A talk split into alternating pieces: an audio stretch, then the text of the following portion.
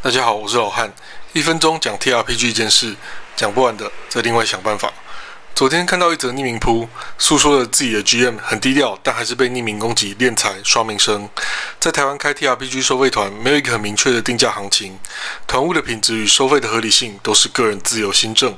商业角度来说，所谓友善带团不收费，就是削价竞争者的一种。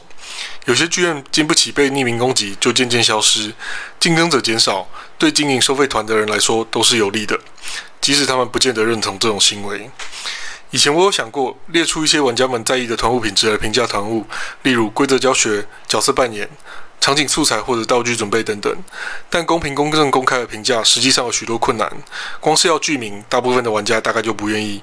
可以确定的是，在完全没有评价系统的情况下，匿名攻击就会继续被滥用吧。